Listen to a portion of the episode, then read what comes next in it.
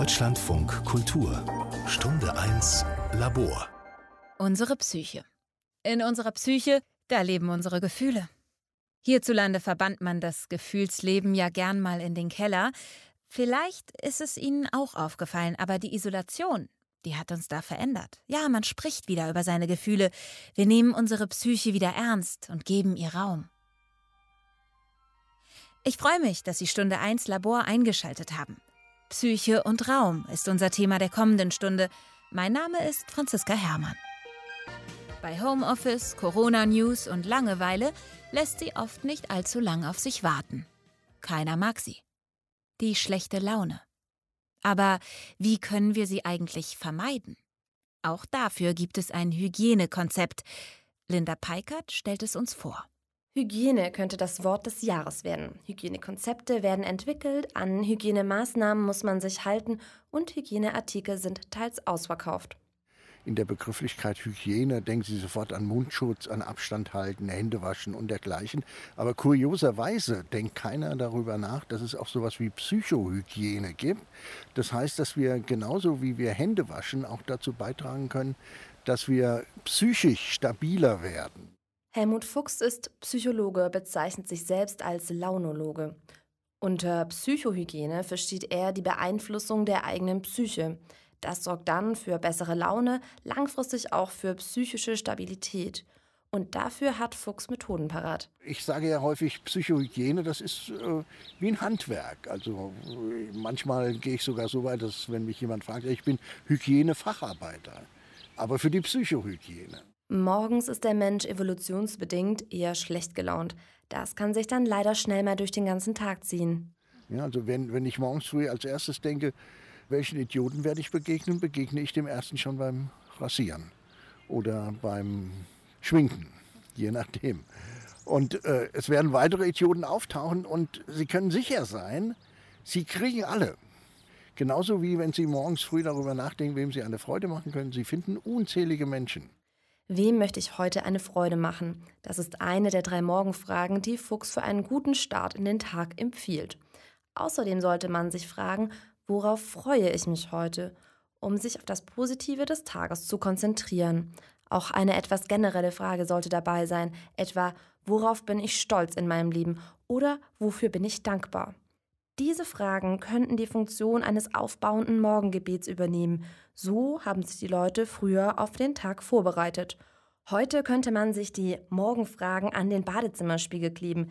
Helmut Fuchs findet, das machen viel zu wenig Menschen. Dental schlägt mental. Das heißt, die Zähne, da kümmern wir uns alle drum. Ja? Aber sich selbst ein bisschen dahingehend zu beeinflussen, dass wir eine gute Stimmung bekommen, mit dieser guten Stimmung andere auch anfixen, dass wir quasi damit auch äh, mit zur Volksgesundheit beitragen, abgesehen davon, dass wir selber natürlich enorme Vorteile dadurch haben, das hat uns keiner beigebracht. Gerade in den Zeiten, in denen vieles unsicher ist und sich die meisten mehr Halt und mehr gute Laune wünschen, könnte man mental vielleicht mal während Dental ausprobieren. Also statt nur die weißen Badezimmerkacheln anzustarren, die Morgenfragen des Launologen durchgehen oder andere Gedanken fassen, die einen stärken und Lust auf den Tag machen. Der Orgasmus. Er ist gut für die Seele und stärkt das Immunsystem. Aber was macht man als Single zu Corona-Zeiten für Körper und Geist? Selbstbefriedigung und der Diskurs im öffentlichen Raum.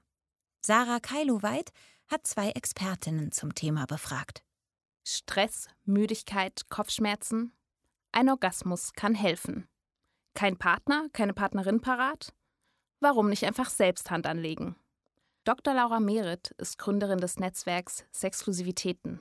Sie vertreibt unter anderem faires Sexspielzeug und begrüßt die heutige Offenheit in der Gesellschaft. Also ich denke, dass sich da wahnsinnig viel verändert hat. Als ich angefangen habe vor 30 Jahren, war das schon noch eher sehr verhalten, dass man darüber geredet hat der Vibrator im Bett oder äh, überhaupt ein Dildo war noch schlimmer. Vibrator ging ja schon ein bisschen, aber Dildos als Ersatzpenis und solche Sachen, das wurde oftmals von bestimmten Menschen, also sowohl Männern als auch vor allem Hetero-Frauen, nicht sich getraut zu sehen oder nicht gern gesehen. Da hat sich sehr, sehr viel getan. Da ist viel in die Öffentlichkeit gekommen. Auch die Werbung in der Öffentlichkeit hat viel dazu beigetragen. Aber auch die Sexualmoral hat sich einfach geändert. Und das ist toll. Es stimmt. Sex ist allgegenwärtig. Aber sind wir wirklich so aufgeklärt, wie es die Plakatwände in unseren Großstädten vermuten lassen? Sexualpädagogin Gianna Bacchio, Autorin des Buches Hand drauf, ein Plädoyer für die weibliche Masturbation, zweifelt. Also was mir im öffentlichen Diskurs definitiv auffällt, ist, dass wir eigentlich doch sehr aufgeklärt sein müssten, weil wir sehen ja überall sexuell aufgeladene Inhalte auf Plakatwänden, wenn man sich umschaut im Internet. Und trotz alledem ist so dieses Wissen dahinter relativ rar gesät und auch das Sprechen darüber. Es fehlt so ganz viel eigentlich die Basis dahinter. Es ist irgendwie so ein Gerüst, was ganz leicht einzufallen droht. Und das erkennt man dann auch daran, dass die Menschen einfach unsicher sind. Aber was kann getan werden, um aus diesem wackeligen Gerüst einen stabilen Wohlfühlort zu bauen? Es gibt viele Stellschrauben, an denen gedreht werden kann. Zum Beispiel Sexualität nicht nur im Rahmen einer Partnerschaft denken oder das Sprechen darüber ändern.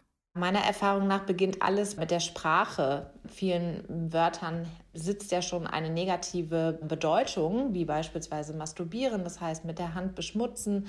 Die schöne Sprache dafür fehlt eigentlich. Das ist schon mal so der erste Punkt, dass man eine Sprache findet, mit der wir uns alle wohlfühlen. Die Berliner Sexklusivitäten rund um Dr. Laura Mehret sind ein Netzwerk aus Sexualpädagoginnen, Produzierenden und Konsumierenden. Ihr Ziel? Individuelle, hochwertige und faire Sexspielzeuge produzieren und genießen. Speziell für Trans-Toys haben wir auch ähm, so Boxer und Slips entwickelt, wo eben die Packer reingemacht werden können oder wo du ein Dildo reinmachen kannst. Also es wäre dann ein Boxer-Facker. Und ne, wir, wir benennen das dann auch so direkt und damit man sich da auch mal schön dran gewöhnt, dass das einfach was ganz Normales ist. Packer sind auspolsternde oder fallische Objekte. Sie werden getragen, um die typische Ausbuchtung im Schritt zu verkörpern, beispielsweise von Transmännern. Zubehör und Spielzeug für diverse Geschlechter und in großen Größen. Das ist oft Pionierinnenarbeit. Der Verkauf finanziert auch die politische Bildungsarbeit des Kollektivs. Was das Besondere jetzt an Sexklusivitäten ist, ist, dass es ein feministisches Unternehmen ist und dass es ein politisches Unternehmen ist. Das ist Feminismus ist politisch. Worin macht sich das bemerkbar? Das ist zum einen, dass wir tatsächlich Bildungsarbeit machen, also richtige Aufklärungsarbeit. Wir vermitteln Wissen und dazu stellen wir auch Broschüren her, wir machen Bücher, wir machen Veranstaltungen. Die Sexklusivitäten arbeiten daran, den gesellschaftlichen Diskurs rund um Sex und Selbstbefriedigung zu öffnen und dadurch zu normalisieren. Dabei entziehen sie sich bewusst der kapitalistischen Marktlogik. Wenn du auf dem Markt bestehen willst, es fängt ja da schon an, dass wir keine Lagerhaltung haben wollen und äh, deswegen eben auch nichts umsonst rausgeben. Wir äh, bezahlen die Produktion jedes Stück einzeln als Handarbeit und genauso geben wir das auch weiter.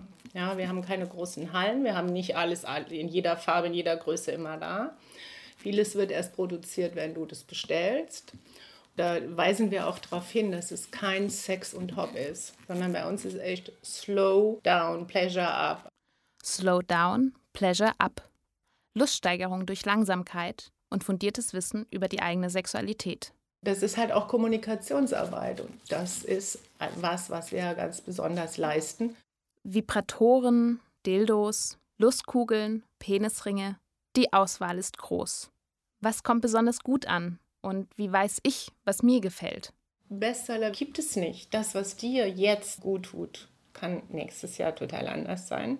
Es kann nächste Woche anders sein. Es ist garantiert vielleicht in zehn Jahren anders. Vielleicht auch nicht. Aber dass sich das ändert, genauso wie eine Libido oder eine Begehrensstruktur, ist doch nicht für alle Menschen gleich. Ausprobieren ist angesagt. Und Selbstbefriedigung als Form von Selbstliebe ist ein guter Anfang. Die positiven Eigenschaften der Selbstbefriedigung sind wirklich mannigfaltig, zumal sie auch äh, physiologische Auswirkungen haben auf meine Haut und meine Durchblutung, dass es angeregt wird. Ich kurbel dadurch die Hormonproduktion der positiven Hormone an. Also ich kriege dadurch gute Laune, ich kann dadurch Stress abbauen. Ich weiß, was mir gefällt und kann das für mich selbst nutzen, für meine eigene Sexualität, mir selbst Freude bereiten und ich kann es aber auch meinem Partner oder meiner Partnerin vermitteln. Für die 1,7 Millionen Menschen in Deutschland, die alkoholkrank sind, kann die Isolation zur großen Gefahr werden. Netzwerke wie die anonymen Alkoholiker helfen auch digital in diesen Zeiten. Was die Gemeinschaft ausmacht und was sich in Zeiten von Corona ändert, erzählt uns jetzt einer, der seit 30 Jahren trocken ist. Unsere Kollegin Claudia Lagoschinski hat mit ihm gesprochen. Mein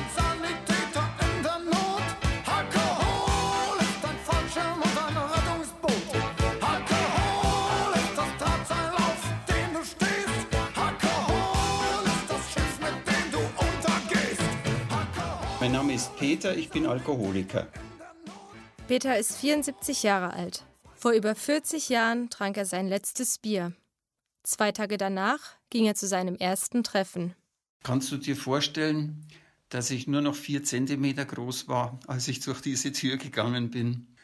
Zitternd und bebend, mitten im Entzug, also letztes Bier zwei Tage vorher. Aber in der Not, die da wusste, es könnte dort Hilfe sein. Bis heute hilft er Menschen, die den Wunsch haben, mit dem Trinken aufzuhören. Peter ist Ehrenamtlicher bei den anonymen Alkoholikern und heißt eigentlich anders und die Türe, durch die er ging, führte ihn damals zu seinem ersten Meeting. Die anonymen Alkoholiker sind eine weltweite Selbsthilfegemeinschaft, vor 85 Jahren in den USA gegründet. Wir sind hier anonym, es ist alles freiwillig, du musst gar nichts, du kannst da bleiben, kannst gehen, kannst wiederkommen. Wir lassen immer einen reden und die anderen hören zu.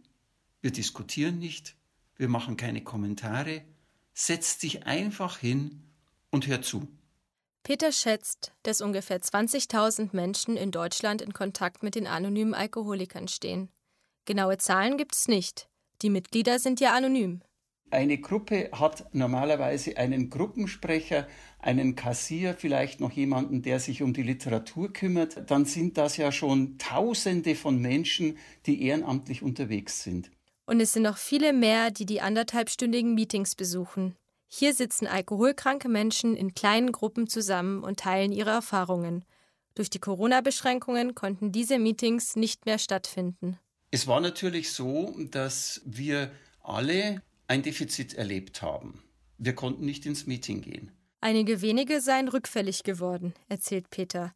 Doch die meisten hätten gerade während der Pandemie realisiert, wie wichtig ihnen der Austausch in der Gruppe ist und daraus Kraft geschöpft.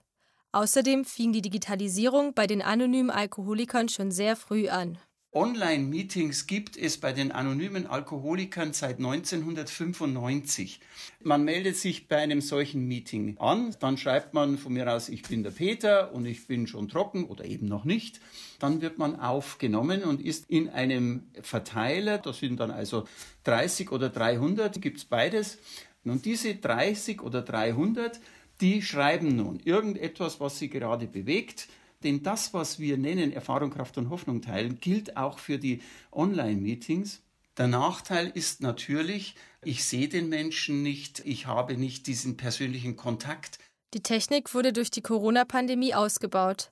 Bei den Online-Treffen können sich die Teilnehmerinnen nun auch in Videomeetings sehen. Dies wird von vielen genutzt. Peter erzählt, dass in der Pandemie über 250 solche Gruppen entstanden sind. Diese pandemiebedingten neuen Formen der Selbsthilfe lieferten Peter interessante Einblicke. Ich wohne auf dem Land. Wenn ich in ein Meeting fahren möchte, fahre ich entweder 12 oder 20 Kilometer, je nachdem in welche Richtung. Jetzt habe ich die Möglichkeit, an 250 Meetings teilzunehmen. Ich habe auch schon an einigen wenigen, außerdem, dass wir gegründet haben, hier teilgenommen, um die Erfahrung zu machen, die machen auch nichts anderes als wir, kann ich also bei meinem bleiben. Der Zugang zur Gemeinschaft hat sich vereinfacht und viele neue Menschen seien dazugekommen. Ich war in einem Meeting, wir waren zehn Leute, ein ganz neuer, ein rückfälliger, eine Frau, die ist am fünften Tag ihrer Trockenheit gewesen, eine mit einem Monat, eine mit fünf Monaten. So deutlich ist mir der Zufluss von Neuen seit langem nicht mehr begegnet. Die Hemmschwelle, an einem Online-Meeting teilzunehmen, ist geringer als bei einer klassischen Zusammenkunft. Außerdem hätten sich so auch die regionalen Gruppen besser vernetzt, berichtet Peter. Er wird weitermachen mit seiner Arbeit, ob nun digital oder wieder in realen Räumen. Peter will Menschen helfen, mit ihrer Sucht umzugehen und hat dafür persönliche Gründe. Ich weiß, wie der Tod aussieht. Mein Bruder ist mit 33 an Alkoholmissbrauch gestorben. Ich war eine Stunde nach seinem Ableben an seinem Sterbebett. Ich war, ich weiß nicht wie oft in Todesnähe. Ich weiß, wie sich das anfühlt. Und das will ich weitergeben. Im Moment findet unser gesamtes Leben zu Hause statt. Arbeitsplatz, Homeschooling, Freizeit. Doch nicht für alle ist das eigene Zuhause ein Ort der Sicherheit. Auch ohne Corona erleben viele Menschen häusliche Gewalt. Aber in der Isolation mit dem gewalttätigen Partner alleine zu sein, verschärft die Situation. Und niemand sieht die blauen Flecken. Linda Peikert hat die Leiterin eines Berliner Frauenhauses getroffen und berichtet darüber. Jede Stunde wird mindestens eine Frau in Deutschland von ihrem Partner gefährlich verletzt. Gewalt gegen Frauen zieht sich durch alle Schichten der Gesellschaft. Laut der Istanbul-Konvention zur Bekämpfung von Gewalt gegen Frauen fehlen in Deutschland etwa 15.000 Frauenschutzplätze. Und dann kam auch noch Corona. Während des Lockdowns waren viele Frauen mit der für sie größten Gefahr eingesperrt, ihrem Partner. Katrin Beckmann ist Leiterin des Frauenhauses Coucon in Berlin. Ein Treffen ist nur im Park möglich. Der Standort des Frauenhauses ist streng geheim zum Schutz der Bewohnerin. Grundsätzlich kann natürlich die Corona-Zeit und die damit verbundenen Ausgangsbeschränkungen für Familien wie so ein Beschleuniger für etwas sein, was eh schon ohnehin da war. Also in Familien, wo es ein Gewaltpotenzial gibt, wo vielleicht schon Gewaltstrukturen herrschen, kann das nochmal verstärkt werden. Manche Frauen, die Schutz suchen, müssen abgelehnt werden. Insgesamt das Berliner Hilfetelefon hat einen Anstieg verzeichnet von 20 Prozent jetzt zu Corona-Zeiten. Wir haben auch vorher immer viele Anfragen, die wir eben nicht bedienen können. Insofern bleibt es steigend gleich. Dazu kommt, viele Frauen sind vor der Schutzsuche finanziell von ihrem Partner abhängig. Für den täglichen Bedarf müssen die Frauen im Frauenhaus selbst aufkommen bzw. sind auf staatliche Unterstützung angewiesen.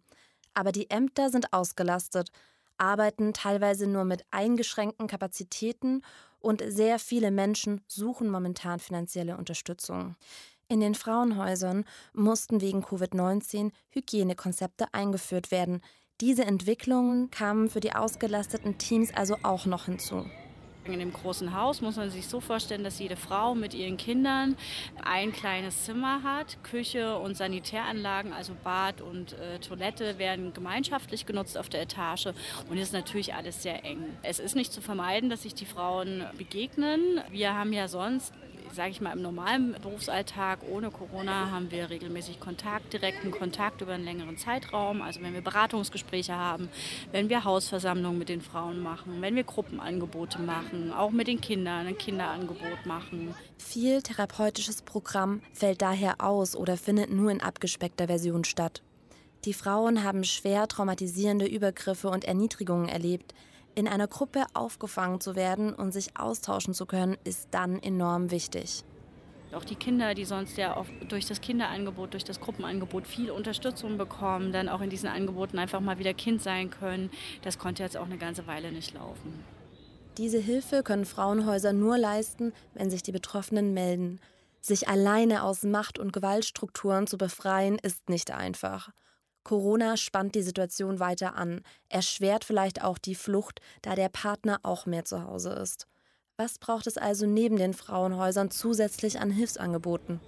Natürlich kann es niedrigschwelligere Projekte geben oder ich sag mal, da ist in diesen Fällen auch sozusagen die Gesellschaft mitgefragt, also Nachbarinnen oder Menschen in der Umgebung, im Bekanntenkreis, die halt was merken, dann vielleicht auch unkompliziert Hilfe anzubieten.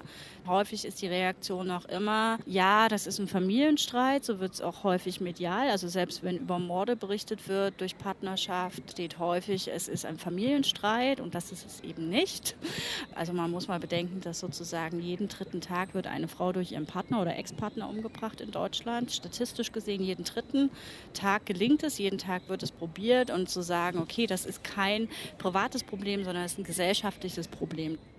Das war vor allem während des Lockdowns schwierig, ist es aber immer noch. Viele Frauen arbeiten noch im Homeoffice. Da fällt es kaum auf, wenn eine Frau zu Hause festgehalten, misshandelt, geschlagen wird. Deshalb ist es umso wichtiger, als Nachbar oder Freundin aufmerksam zu sein und Hilfe anzubieten, wenn es darauf ankommt. Wie geht es eigentlich Geflüchteten in dieser Zeit? Sie leben auf engem Raum zusammen, haben oftmals stark traumatische Erlebnisse hinter sich. Sabina Zollner hat sich in Berlin auf den Weg gemacht, um mehr über den Umgang mit mentaler Gesundheit in Flüchtlingsunterkünften zu erfahren. Zwischen der Berlinischen Galerie und dem Moritzplatz steht die Gemeinschaftsunterkunft Alte Jakobstraße in Kreuzberg. Auf einer großen grünen Wiese reihen sich etwa zehn Wohncontainer aneinander. In der Unterkunft wohnen 133 Geflüchtete aus 27 Ländern. Nathalie Grasmuck leitet die Unterkunft an der Jakobstraße seit einem Jahr. Während der Corona-Krise war das psychotherapeutische Angebot für die BewohnerInnen eingeschränkt. Nathalie Grasmuck hat in dieser Zeit vor allem eine große Unsicherheit bei ihren BewohnerInnen beobachtet.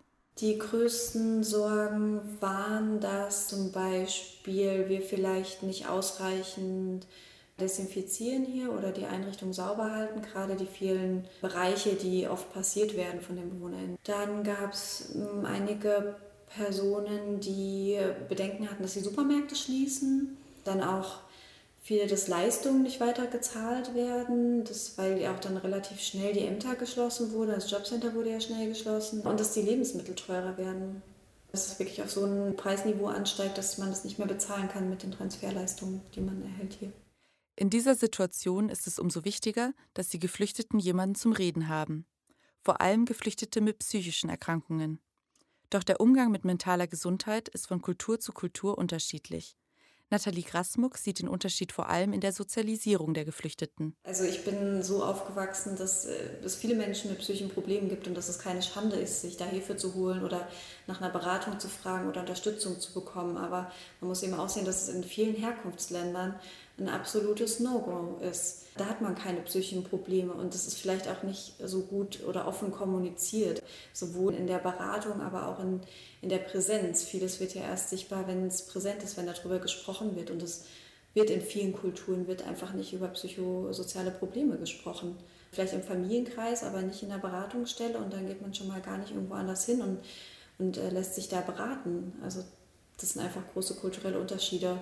Deshalb werden auch in den meisten Unterkünften psychosoziale Beratungen nicht als solche ausgewiesen, weil dann eben so ein großes Stigma herrscht. Dass über mentale Gesundheit in Flüchtlingsunterkünften gesprochen wird, ist wichtig. Denn oft haben die BewohnerInnen traumatische Erlebnisse hinter sich. Schlimme Erfahrungen wie Krieg, sexueller Missbrauch oder Gewalterfahrungen sind oft schwer zu verarbeiten und können im Nachhinein zu einer posttraumatischen Belastungsstörung führen, kurz PTBS. Betroffene leiden dabei oft an Albträumen oder an Flashbacks. Die Psychotherapeutin Susanne Höhne arbeitet am Zentrum Überleben in Berlin. Sie begleitet schwer traumatisierte Frauen. Für ihre Arbeit ist es besonders wichtig, dass sie die kulturellen Hintergründe ihrer Patientinnen versteht. Zum Beispiel habe ich mal eine Frau aus dem Libanon aufgenommen, die anfangs ganz große Schwierigkeiten hatte, überhaupt zu sprechen die war fast mutistisch. Und dann habe ich gedacht, äh, super, habe ich ja eine Ausbildung gelernt. Machen wir mal, wenn Sie ein Tier wären, was wären Sie denn für ein Tier? Und das malen wir dann mal. Und die äh, Sprach- und Kulturmittlerin hat dann gesagt, also das war jetzt irgendwie nicht so cool. Äh, Vergleich mit Tieren kommt nicht gut. Der Vergleich mit einem Tier war für die Frau problematisch. Es hatte etwas Degradierendes.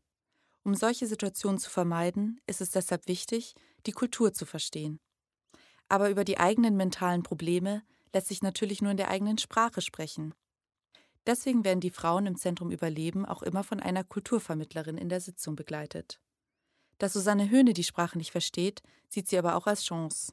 Vielleicht denke ich, dass ich verstehe, was die Frau sagt, aber eigentlich verstehe ich gar nichts und deshalb frage ich immer nach. Ich bin jetzt gar nicht sicher, ob ich das richtig verstehe. Können Sie mir das nochmal genauer erklären? Was bedeutet das für Sie? Was bedeutet das in Ihrer Kultur?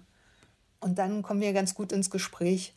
Und durch dieses Nachfragen erfahre ich dann natürlich noch mal sehr viel mehr, als ich vielleicht bei einer deutschen Frau verstanden hätte, wo ich selbstverständlich davon ausgehe, dass ich das gleich richtig verstehe. Für Susanne Höhne zielt das Vertrauen, den Frauen das Gefühl zu geben, dass sie in einem geschützten Raum sind, dass sie offen über Gefühle sprechen können und dass es normal ist, psychische Probleme zu haben. Im Zentrum Überleben sollen die Frauen in den Alltag zurückfinden Oft bleiben sie dabei jahrelang in ambulanter Betreuung. Susanne Höhne begleitet sie auf diesem Weg und nimmt dadurch oft eine zentrale Rolle in deren Leben ein. Die Frauen, mit denen ich jetzt arbeite, da merke ich, dass ich sehr viel wichtiger bin, als ich das war für deutsche Patientinnen und Patienten. Also ich übernehme in ihrer Welt so eine Rolle als Tochter, als Schwester, als Mutter, das ist, glaube ich, der größte Unterschied, weil die Frauen hier wenig Bezugspunkte haben. Die Familie ist noch in der Heimat oder sie haben ganz viele Menschen verloren durch, durch Kriegseinwirkungen oder auf der Flucht. Manchmal ist es deshalb besonders schwer, Abschied zu nehmen. Doch Susanne Höhne lässt den Frauen immer noch eine Tür offen, bis sie in Rente geht, wie sie sagt. Tabuisierungen, Sprachbarrieren und traumatische Erlebnisse sind die Herausforderung für die Psychotherapeutin. Was am Ende zählt, ist Zuhören, Vertrauen aufbauen und verstehen, dass unser Umgang mit mentaler Gesundheit kulturell geprägt ist. Online-Shopping, Filme streamen, was jungen Menschen die einsamen Tage des Lockdowns verschönert hat, ist für ältere Menschen oftmals nicht ganz so einfach. Gloria Remenier hat sich zwei digitale Bildungsangebote für die ältere Generation angeschaut und mit den SeniorInnen gesprochen. Natürlich via Videokonferenz. Guten Morgen. Guten Morgen, Betty. Schön, dass du dabei bist. Guten Morgen, Heide. Ja. Morgen Honigbiene. Morgen Honigbiene. Morgen allerseits. Guten Morgen, Christa. Die Brille sitzt. Wir sehen es. Freitagvormittag, 10 Uhr. Rund 30 SeniorInnen haben sich in die Videokonferenz eingeschaltet. Lisa und Pitt sitzen gemeinsam vor dem Bildschirm in ihrem Wohnzimmer. Kerstin winkt fröhlich vor einem virtuellen Kleingarten-Hintergrund. Sabine hält einen Kugelschreiber in der Hand und schaut ganz konzentriert in die Kamera. Wir lassen eine Viertelstunde sich die Menschen gegenseitig begrüßen. Ich begrüße jeden, weil da sind sehr viele alleinstehende Frauen, die alleine zu Hause wohnen und die nur einmal am Tag von irgendeiner Person begrüßt werden. Dagmar Hirche ist Gründerin des Vereins Wege aus der Einsamkeit. Seit 2007 engagiert sich die Hamburgerin gegen soziale Isolation im Alter. Sie hält Vorträge zum Thema, organisiert Ausflüge und Flashmobs, aber vor allem digitale Schulungen für Seniorinnen und Senioren. Normalerweise in Präsenz, Corona bedingt nun über Videokonferenzen. Versilbererrunden heißen die Schulungen. Für die SeniorInnen ein geschützter, altersgerechter Lernraum. Kostenlos und ohne englische Fachbegriffe lernen sie, wie man Bilder mit WhatsApp verschickt Google Maps benutzt oder sich bei Facebook registriert. Kompetenzen, mit denen ältere Menschen der Einsamkeit entfliehen und sich ein selbstbestimmtes Leben erschließen können, glaubt Dagmar Hirche. Wenn sie den Einstieg gewagt haben, dann fangen die auch an, anders Zeitung zu lesen, Fernsehen zu gucken. Ach, da gibt es eine App und plötzlich tauchen die hier auf und sagen, Frau Hirche, wann lernen wir denn endlich mal, wie man mit dem Smartphone bezahlt? Und man muss natürlich auch sagen, ist jemand nicht mehr mobil oder er muss zu Hause bleiben, aus welchen Gründen auch immer, kann er natürlich durch die digitale Welt auch am Leben weiter teilhaben. Dass digitale Teilhabe gut gegen Isolation im Alter sein kann, ist Hirche nun in den Zeiten der sozialen Distanz noch deutlicher geworden. In ihren täglichen Videokonferenzen bietet sie den SeniorInnen neben digitalen Schulungen reichlich Unterhaltung – von Spielrunden über Sitzyoga und Lesungen bis zu Partys mit einem DJ. In den Wochen der strikten Corona-Beschränkungen war das Programm für viele TeilnehmerInnen der einzige Draht zur Außenwelt. Da haben mir viele erzählt, Dagmar, die einzige Struktur am Tag ist deine Runde. Die zwingt mich aufzustehen, zu duschen, mich vernünftig anzuziehen, zu frühstücken, weil ich weiß, die anderen sehen mich. Ein Miteinander zu erleben, wenn auch nur digital, ist für die 71-jährige Carla sehr wichtig. Es vermittelt uns einfach für den ganzen Tag noch so eine super Stimmung. Egal was wir machen, ob wir jetzt irgendwie Technik machen oder Partytime oder eine informative Sendung da war. es ist so, man freut sich schon aufs nächste Mal, ne? wenn man die alle wieder sieht und so. Das ist richtig toll. Trotz der Lockerungen sind die Videokonferenzen weiterhin gut besucht. Abstand halten ist schließlich immer noch geboten, gerade für ältere Menschen.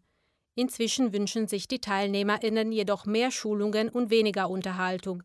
Für Hirche ein Zeichen, dass die Normalität langsam wieder anläuft. Wenn der Newsletter rausgeht, werdet ihr mal eine Doodle-Einladung bekommen, dass ihr das einfach mal ausprobiert. Und dann habt ihr auch schon mal wieder was ganz Neues gelernt. Und wenn ihr dann nämlich zu euren Enkeln sagt und zu euren Kindern, ich schicke euch mal eine Doodle-Einladung, damit ich sehen kann, wer alles kann, dann brechen eure Kinder und Enkelkinder völlig zusammen und sagen, jetzt schwitzen sie alle.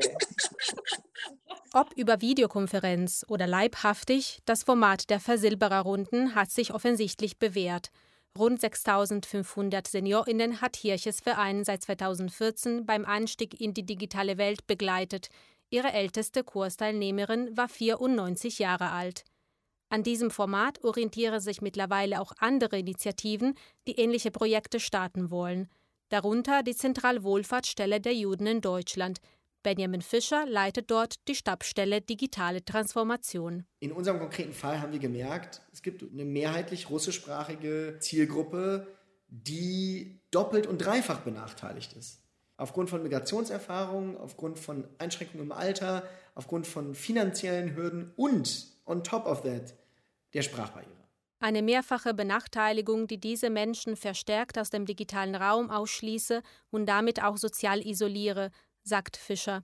Und da bestehende Angebote wie die Versilbererrunden sie nicht erreichen, hat der Verband Hirches Konzept für seine Zielgruppe angepasst. Sei es, indem wir Kurse plötzlich auf Russisch anbieten, sei es, weil die SozialarbeiterInnen, die diese Kurse ermöglichen, eben Erfahrungen im Umgang mit Traumata haben, ganz konkret im Fall der Holocaust-Überlebenden. Sei es zum Beispiel, weil wir eine bestehende Infrastruktur von Freizeitveranstaltungen haben für Menschen, die sich kulturell einfach näher stehen. Im Frühjahr konnte der Verband bereits erste digitale Kurse organisieren für Holocaust-Überlebende, die aus Ländern der ehemaligen Sowjetunion stammen. Dann kam Corona und schon musste das neugeborene Projekt auf Eis gelegt werden – die Entwicklung einer deutschlandweiten Kursstruktur sei aber nur vertagt, betont Fischer.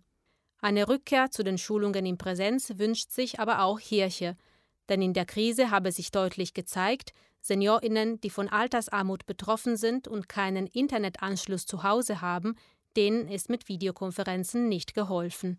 Wenn man an einer Zoom-Konferenz teilnehmen will, das verbraucht ein riesen Datenvolumen. Das kann man nicht mit einem Mobilfunkvertrag machen. Das geht nicht. Und damit sind mir die altersarmen Menschen alle verloren gegangen. Das ist einfach so. Ich habe keine Lösung, außer dass ich jetzt die Forderung habe, nicht nur kostenfreies WLAN in Altenheim, sondern ich werde jetzt immer sagen, und kostenfreies WLAN in allen Wohnungen wie Wasser und äh, Strom, das muss da mit drin sein. Ich hoffe, Sie haben Interessantes Neues erfahren und auch Neues Interessantes. Das war Stunde 1 Labor im Deutschlandfunk Kultur. Diese Sendung ist in Kooperation mit dem Studiengang Kulturjournalismus an der Universität der Künste Berlin entstanden. Au revoir und auf Wiedersehen. Mein Name ist Franziska Herrmann.